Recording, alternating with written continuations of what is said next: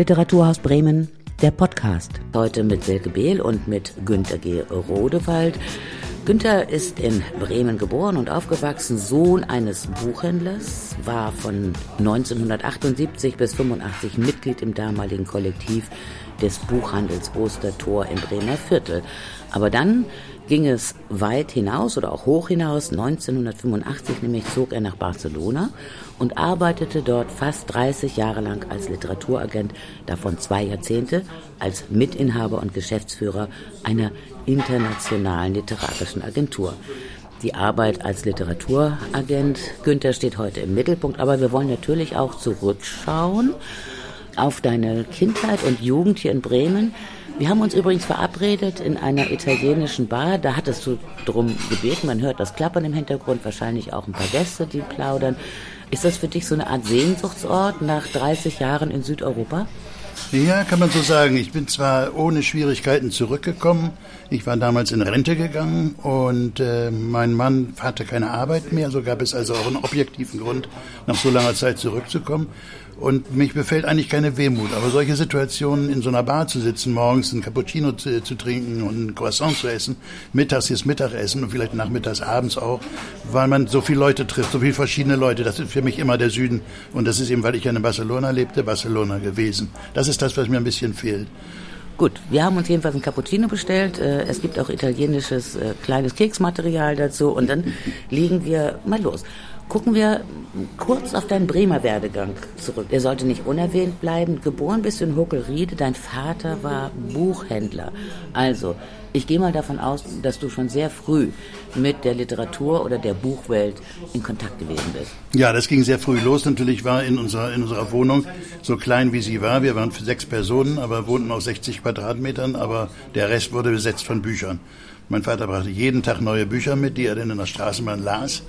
Und als ich äh, mit zehn Jahren dann aufs Gymnasium kam, nach den vier Jahren äh, Volksschule, dann kam ich aufs alte Gymnasium, also sehr zentral auch. Und mein Vater hatte seine Buchhandlung auch sehr zentral in, in der Nähe von der äh, Sögestraße in der Pelzerstraße. Und dann bin ich immer nach der letzten Stunde immer zu ihm in die Buchhandlung gegangen. Und dann sind wir um vier, nee, um, um zwei, Viertel nach zwei mit der vier, die hieß damals, sie hatte eine andere Nummer, nach Huckelgriede gefahren, wo wir dann zum Mittag erwartet wurden von der Rest der Familie und unserer Mutter. Hm, hat dir dein Vater was beigebracht über Bücher? Oder war das was ganz Normales, innerhalb der Familie darüber zu reden? Wie nee, es war einfach so, dass ich dann unheimlich gern daneben saß oder daneben stand und ihn eigentlich so beobachtet habe und ihn ne, auch durchaus bewundert habe dabei. Ähm, weil er, auch damals, wie ich klein war, habe ich das schon bemerkt, oder jung war, dass er sehr viel Ahnung hat, dass er auch sehr einfühlsam mit der Kundschaft umgeht und das eigentlich so, was ein Buchhändler eigentlich können muss, ist, dass er, wenn ein Kunde reinkommt ohne Buch, aber auf jeden Fall mindestens mit einem Buch den Laden wieder verlässt. Das hat er gekonnt. Mhm. Natürlich habe ich auch viel gefragt und er hat viel erzählt, er hatte sehr gerne über seinen Beruf geredet äh, und das ist das und dann war ich eigentlich viele Jahre, sagen wir mal so vier, fünf Jahre nach der Schule, nachdem, nachdem ich aufs Gymnasium gekommen bin, immer bei ihm. Dann ging es aber erstmal ein wenig zumindest in eine andere Richtung und das hängt mit Kurt Hübner zusammen. Der kam nach Bremen ans Theater und hat die etwas schläfrigen Hanseaten aufgerüttelt und äh, du hast mir was geschickt aus dieser Zeit. Mhm. Ähm, das fand ich sehr interessant zu lesen. da hast du nämlich jahrelang schon bei Kurt Hübner auf der Bühne gestanden als Statist oder ja, Kleindarsteller. Genau. Ja, genau, sowohl als auch. Und das fing an, dass wir von der Schule aus, die, wir hatten vorher, äh, kamen wir durch den Musikunterricht in Dom als Knabenchor bei der Matthäus-Passion, zwei Jahre nacheinander. Also habe ich schon mal als Knabe gesungen. Und dann suchte das Theater für den Knabenchor in Turandot, der wo nur hinter der Bühne singt, fern auf den Bergen im Ost auf Deutsch. Damals wurde die Oper noch auf Deutsch gesungen. Und äh, so war ich das erste Mal dann mit 14 Jahren, dann stand ich hinten auf der Bühne. Und dann kam das so, dass ein Verwandter aus unserer Familie war im Theater beschäftigt, war Inspizient, Bruno Saze. Und äh, der hatte mich natürlich auch auf dem Kiko und hat versucht, mir auch was Schönes zu, zu präsentieren. Und dann war mein erster Auftritt als Statist in dem Vorspiel von Così van Tutte. Da sind ja die drei, drei äh, Männer, die diese Wette abschließen. Und dann kam ich rein mit einem Tablett und einem Kaffee für jeden. Mhm. Sehr aufregend, weil ich natürlich furchtbare Angst hatte, dass ich mit diesem, mit diesem Tablett stolper und so weiter.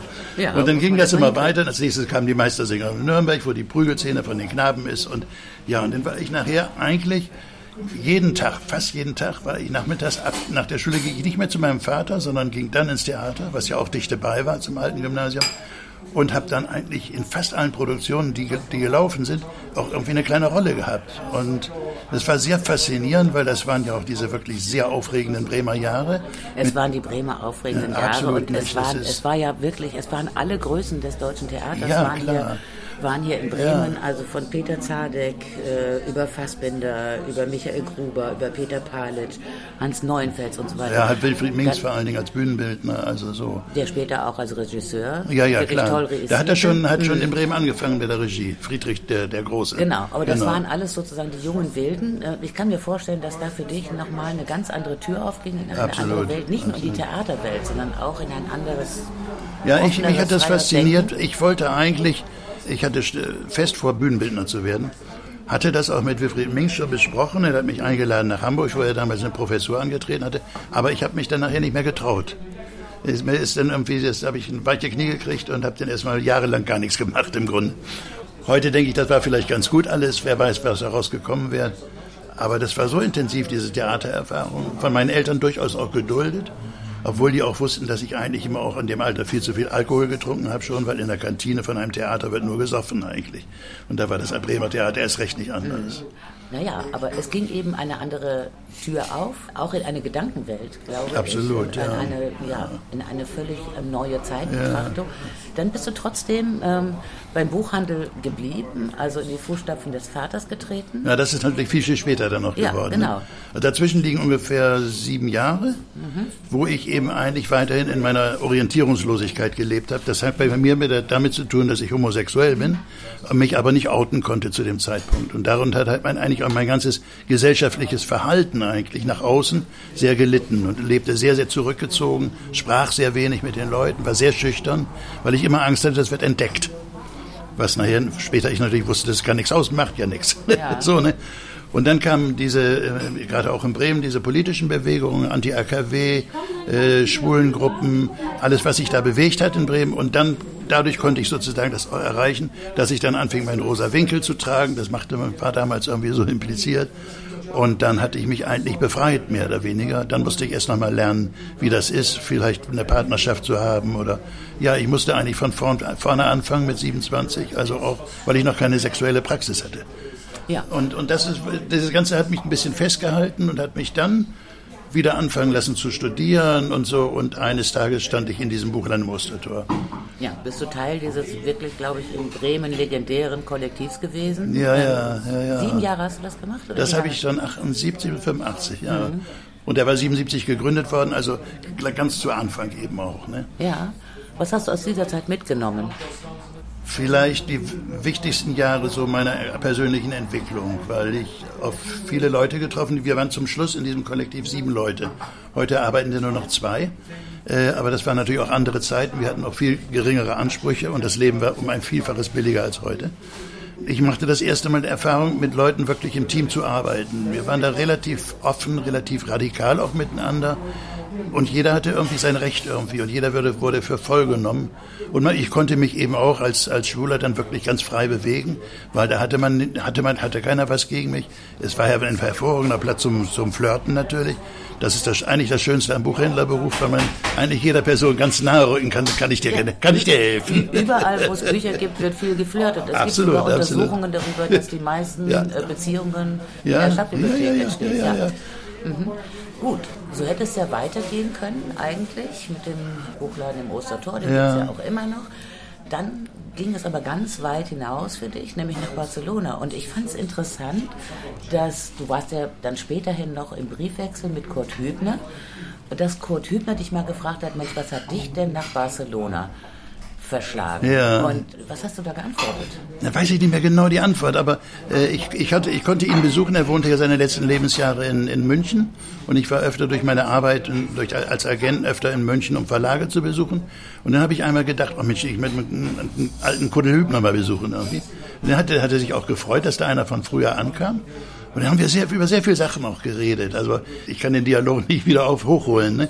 Und deshalb, ich habe ihn viermal besucht in seiner Dachwohnung und äh, der hat sich dann unheimlich gefreut, war genauso beredt wie immer, äh, auch noch nach wie vor so radikal wie früher. Er war ja ein unheimlicher Pflegel auch eigentlich schwer zu ertragen. Gerade die Kollegen auf der Bühne haben sehr unter ihm leiden müssen. Aber es war ein faszinierender Mann für mich. Ich fand ihn ganz toll. So. Also wenn du dich jetzt nicht mehr an das Gespräch mit ihm über Barcelona erinnerst, das ja. macht ja nichts, aber du wirst dich noch daran erinnern, Aha. warum du nach Barcelona gegangen bist. Ja, das weiß ich ziemlich genau. Dich verschlagen ja. hat auf diesen Weg vom Buchhändler in die Agententätigkeit. Das ist eigentlich ganz einfach. Ich war damals denn 85, zwei Jahre schon zusammen mit meinem heutigen Ehemann, mit, mit Hartmut. Und er ist jünger als ich, er war aus Osnabrück gekommen und mir fiel langsam die Decke, oder es ist ja keine Decke, aber das Viertel auf den Kopf.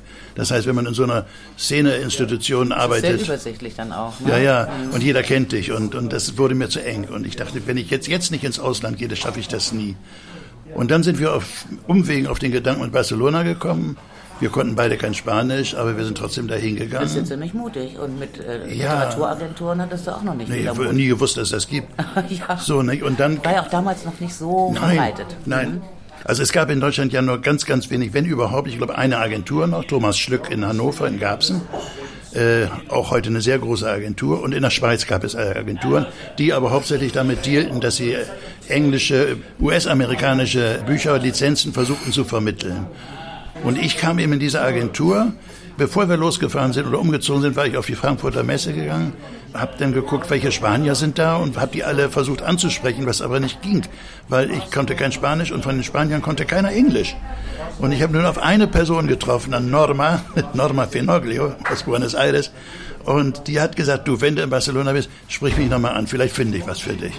Also nicht die allereinfachsten Startvoraussetzungen, aber dann lief die Sache ja prima und das hängt mit einer Frau zusammen. Das hängt mit einer Frau zusammen, weil dann die Norma sagte, hast du eigentlich schon mal Ute getroffen? Und ich sagte, nee, Ute kenne ich nicht.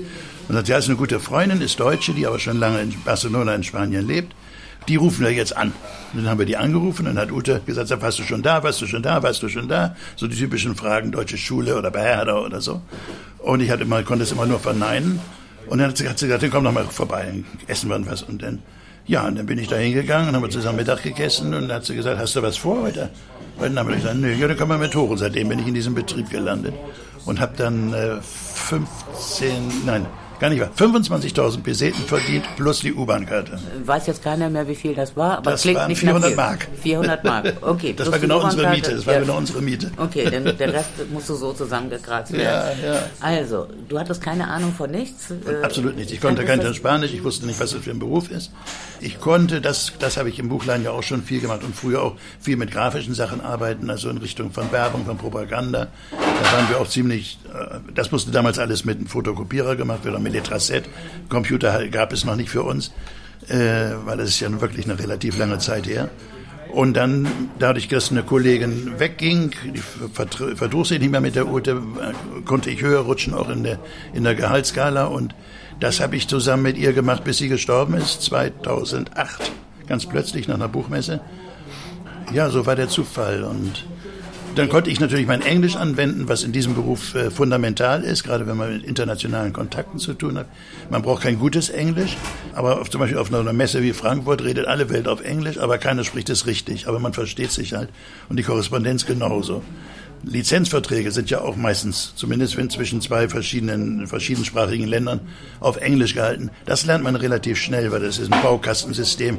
Wenn man irgendwo einen Zweifel hat, gibt man das jemandem zum Nachlesen, ob das grammatikalisch in Ordnung ist und so. Ne? Das hört sich jetzt alles noch ein bisschen technisch an. Ich bin gespannt auf den Moment, ähm, der bei dir eingetreten ist, als du gemerkt hast, dass es jetzt viel mehr als ein Job das ist eine Berufung oder das ist etwas, was ich richtig gerne mag und wozu ich Lust habe. Ja, es ist, es ist Berufung, wird, das wäre für mich nicht zutreffend. Was das ist, ich sage immer, das ist genau das Gleiche wie ein Buchhändler. Das heißt, als Buchhändler musst du ja auch beherrschen, dass du eigentlich, was ich eben schon sagte, dass du, dass du erreichst, dass keiner aus deinem Laden rausgeht, ohne nicht was gekauft zu haben. So ist das mit dem Agenten auch. Und wenn du ein guter Buchhändler bist, kennst du entweder den Kunden schon, kennst seine Vorlieben, du äh, kannst das manchen Kunden sogar ansehen oder anhören was sie suchen und womit sie zufrieden weggingen. Und das muss, muss einem auch gelingen mit Verlagen, weil wir haben ja versucht, oder als Agent versucht man Lizenzen zu vermitteln. Und du musst natürlich, und das ist der Vorteil, dass jemand, dass ein Agent irgendwo agiert, weil ich als Agent kenne die Bedürfnisse eines spanischen Verlages von einem Buch, was auf Deutsch erschienen ist. Darum geht es ja. Das heißt, wir haben exklusive Repräsentationen aus Deutschland zum Beispiel gehabt, aber auch aus anderen Ländern. Die müssen wir dann versuchen, in einem Land zu verkaufen, wo eigentlich kein Verleger Deutsch spricht auch.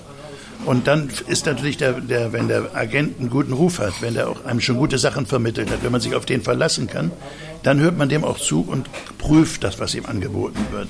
Das hat offenbar funktioniert, denn ihr seid ja sehr erfolgreich gewesen als ja. eine internationale Agentur. Ich kann das auch nachvollziehen, was du eben erklärt hast, aber so ganz kaufe ich dir das nicht ab, weil es gibt ja noch sozusagen ein ganz anderes Moment in diesem Agentendasein oder Agenturdasein, nämlich der direkte Kontakt zu den Autoren und Autorinnen. Natürlich, das ist, das ist, das ist so dieser andere Teil der Arbeit auch. Ich war mehr konzentriert auf die Arbeit mit den Lizenzen. Ute zum Beispiel war die Betreuerin ihrer Autoren. Das geht dann so weit, dass die Autoren, da muss eine Agentin 24 Stunden am Tag greifbar sein. Das würde ich ablehnen, sowas. Und äh, darum geht es natürlich, dann wirklich mit den Autoren zusammen, eventuell zusammen zu arbeiten, für neue Projekte auch, beziehungsweise ihn mit seinem Manuskript unterzubringen bei einem Verlag und dann natürlich einen guten, guten Vertrag aushandeln, sowohl ökonomisch wie aber auch in allen Randbedingungen. Weil wenn ein Verleger einen Vertrag mit dem Autor macht, ohne dass da irgendjemand das Auge drauf wirft, ist das immer ein schlechter Vertrag. Das ist heute auch gar nicht mehr denkbar. Ähm, verstehe ich das jetzt richtig, dass ihr hauptsächlich mit Lizenzen beschäftigt war? Das ist ja ein anderer Kontakt mit Autoren, als wenn es jetzt auch um so etwas geht wie Neuentdeckungen oder dass sich junge Autoren an eine Agentur wenden und äh, sagen, Mensch, helft mir mal, dass ich einen Verlag finde. Ja. Sowas kam bei euch gar nicht vor? Doch, das kommt natürlich, kam natürlich vor. Nur war das ein Thema, was ich nicht behandelt habe. Das war Utes Job. Und ich war nie so gut im Spanischen, erst recht nicht im Katalanischen, um wirklich einen literarischen oder den wirklichen Wert eines Manuskriptes zu erkennen. Ich konnte aber diesen anderen Teil ganz gut. Das heißt, wir verkauften dann ja aus dem Ausland bereits fertige Bücher. Nicht physisch, um die irgendwie ins Regal zu stellen, sondern die Rechte, dieses Buch zu übersetzen. Und äh, da konnte ich natürlich gerade aus dem, vom deutschen Buchmarkt, den ich erkannte, konnte ich natürlich beurteilen, in welche Richtung geht das. Wer, wen könnte das hier eigentlich interessieren? Und dann setzt diese Vermittlungsarbeit ein, wo du dann also auch, da kommst du den Verlegern sehr viel näher, was auch sehr interessant ist.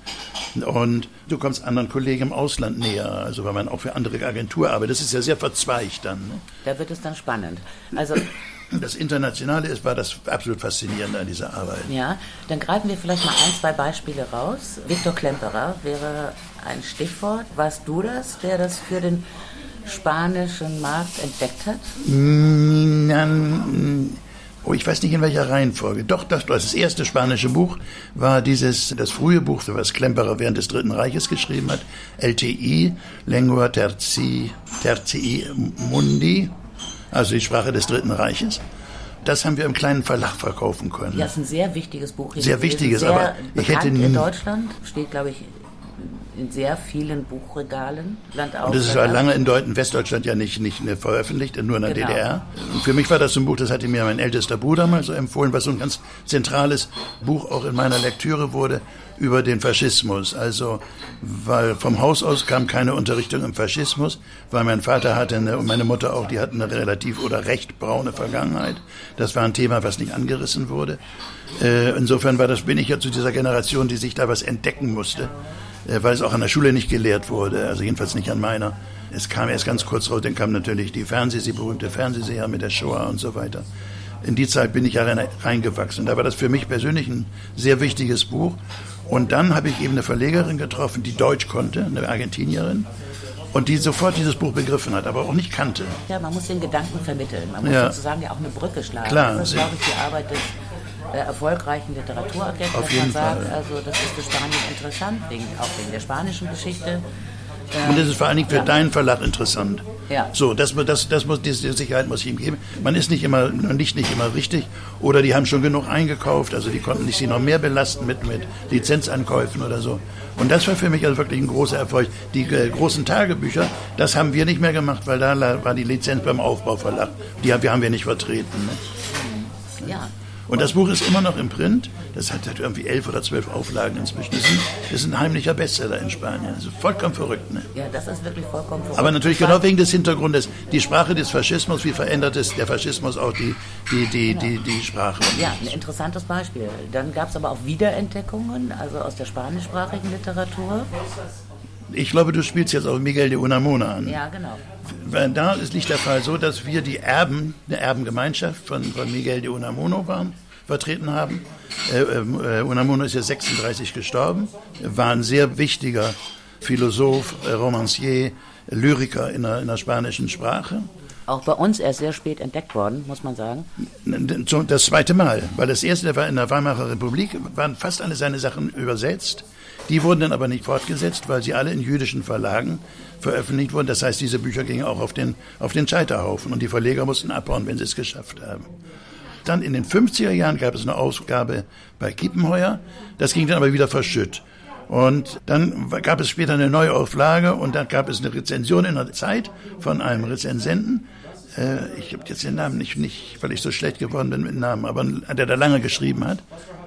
Henrich. Henrich, genau. nicht? Genau, genau. Und der hat eine ganz begeisterte Kritik geschrieben. Und damals war das in einem kleinen Verlag neu, neu aufgelegt worden. Dann ging der Verlag aber pleite. Dann hat er das spitz gekriegt und hat dann nochmal eine Rezension darüber geschrieben und gesagt, okay, und wenn das jetzt nochmal wieder jemand in Deutschland veröffentlicht, dann schreibe ich ihm noch eine Rezension. So habe ich mal ein kleines Dossier zusammengestellt über die Entwicklung dieses Buches in Deutschland. Da hat keiner, kein Agent viel Geld mit verdient. Darum geht es auch gar nicht in dem Fall. Man hat öfter so Properties, wo, ja, wo man richtig gute Vorschüsse kassieren kann, auch muss, weil sonst hält sich so eine Agentur gar nicht, weil das ist sehr äh, personalintensiv, das heißt also auch lohntechnisch sehr, sehr anspruchsvoll. Und der Agent lebt in der Regel von 10 bis 15 Prozent, aber erst ab dem Moment, wo er Erfolg gehabt hat.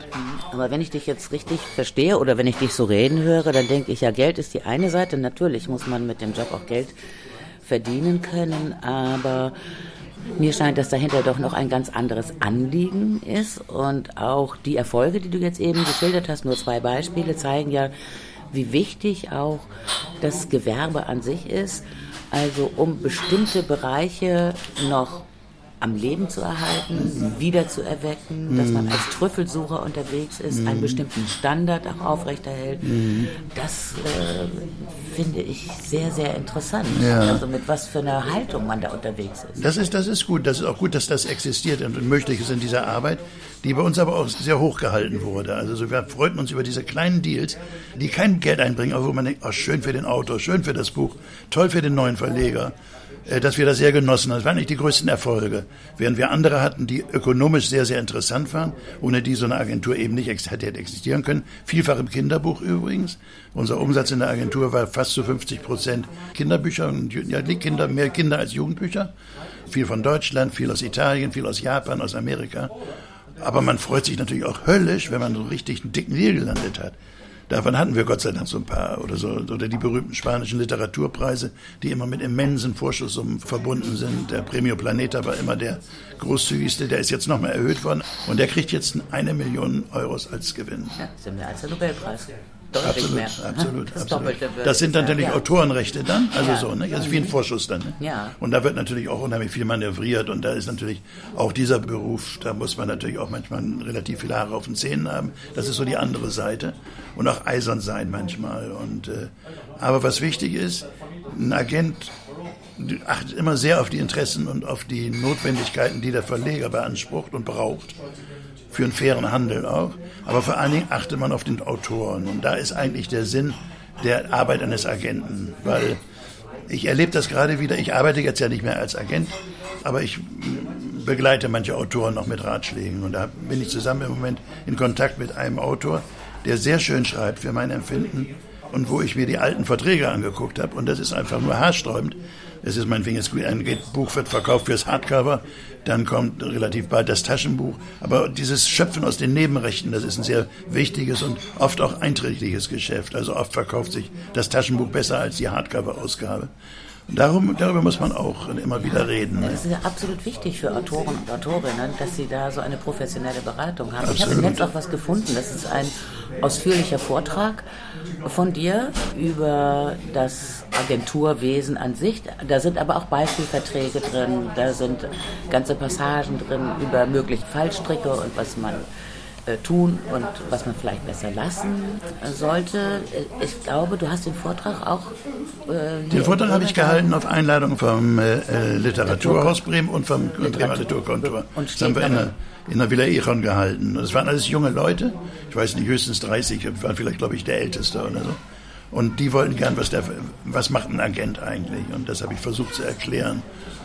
Das ist ja wichtig. Ja, und genau. sind da einige mal auf dich zugekommen hinterher? Und das habe ich von vornherein gesagt, dass ich nur, nur sowas jetzt erzählen kann, aber ich möchte keine praktische Arbeit mehr machen. Aber es kamen äh, Leute dazu mir, die bringen jetzt auch eine, eine Zeitschrift raus. Junge Autoren sind das. Und da haben sie mich auch interviewt und das habe ich auch gern gemacht. Und äh, aber jeder, der mich anspricht oder so, dem kann ich nur sagen, also ich kann dir ein paar Tipps geben, kann dir vielleicht auch ein paar Adressen nennen, aber immer nur auf der Basis der Hilfsbereitschaft. Keine professionelle Betreuung. Absolut das nicht. absolut nicht mehr, aber nee. das ist ja auch schön und die Bremer Szene ist klein. Ist ja, die ist wohltuend klein. Ja. Die ist wohltuend ja. klein. Auch nochmal ein wichtiges Stichwort vielleicht jetzt zum Ende unseres Gesprächs. Du bist jetzt vier Jahre wieder zurück. Also Barcelona und Bremen. Sechs Jahre sogar. Sechs Jahre schon. Barcelona und Bremen ist natürlich schon ein ganz schöner Unterschied. Nicht nur vom Wetter her, sondern auch von der Größe, von dem, was kulturell in so einer Stadt passiert. Aber wie hat sich in deinen Augen die Bremer Literaturszene, das literarische Leben in Bremen verändert, während du weg warst? Einmal gab es viel weniger Buchhandlungen als heute, fange ich da mal an. Und all diese Neugründungen, die es inzwischen gegeben hat, laufen ja alle, funktionieren ja alle. Also auch innerhalb der Pandemiezeiten. Und, und ein ziemlich breites Spektrum haben wir mittlerweile. Absolut, absolut. Ne? Und dann war aber das, das literarische Leben in, in, in, ist nicht vergleichbar mit äh, früher wie heute. Es gab einzelne Leute, Johann Günther König ist einer, äh, der, der Jürgen Dierking war einer. So gab es einzelne Leute, die ja damals auch die Frido-Lampe-Gesellschaft gegründet haben. In der Villa Echern spielte sich ein, einiges ab. Aber was ich jetzt erlebt habe, wo ich auch so ein bisschen manchmal daran beteiligt bin, ist, wie breit diese Szene eigentlich ist, gerade von jungen Leuten, wo ich ganz sicher bin, da sind noch Leute dazwischen, die werden da mal ganz viel Erfolg haben. Und wir sind ja auch dabei, das sage ich mal im Plural, also alle Leute, die an der Literatur interessiert sind, dass wir endlich ein physisches äh, Literaturhaus bekommen, wo natürlich auch das Literaturkontor reingehört und das Literaturhaus Bremen in Klammern wird, virtuell sozusagen, und wo man dann wirklich einen zentralen Ort hat für Veranstaltungen, für Seminarräume, für Bibliotheken auch, für eine, für eine Handbibliothek zum Beispiel wo wir das Glück haben, dass wir inzwischen einen Bürgermeister haben in Bremen, der sehr belesen ist, der sehr an der Literatur interessiert ist und der ja gleichzeitig der Kultursenator ist. Es gibt sehr wichtige Personen beim Kultursenator, die sehr große offene Ohren haben. Insofern hat sich da sehr viel verändert. Was mich erstaunt hat, wie warmherzig ich hier auch als Fremder, im Grunde für viele als vollkommen Fremder, aufgenommen wurde. Also das wäre in Spanien, wären die wesentlich vorsichtiger und sagen, was will der denn hier, was will der denn hier? Es fehlen noch so, es fehlen natürlich äh, äh, so, so Spitzpunkte. Also wir haben in Bremen keinen großen, wirklich wichtigen Verlag.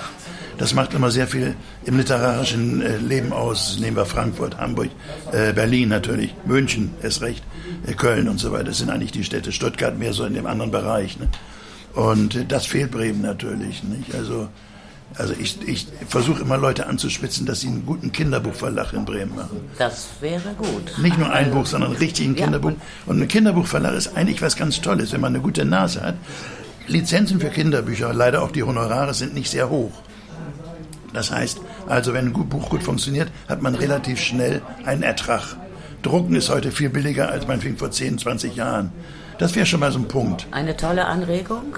Stößt Dafür bin ich auch jederzeit bereit, noch einen Tipp zu geben. Dafür gibst du noch ein paar Tipps. Ansonsten ziemlich optimistisch und freundlich über die sich gewandelte oder wandelnde Literaturszene in Bremen. Günther, ich danke dir sehr. Das war unser Podcast mit äh, Günter Rodewald und mit Silke Behl. Und liebe Leute, wir hoffen, dass das Klappern und das ähm, Kaffeegeräusch im Hintergrund nicht allzu sehr gestört hat. Das war extra für mich so bestellt. Das mediterrane Flair. Das war extra für dich. Das war der Podcast. Danke fürs Zuhören. Tschüss. Das war Literaturhaus Bremen, der Podcast.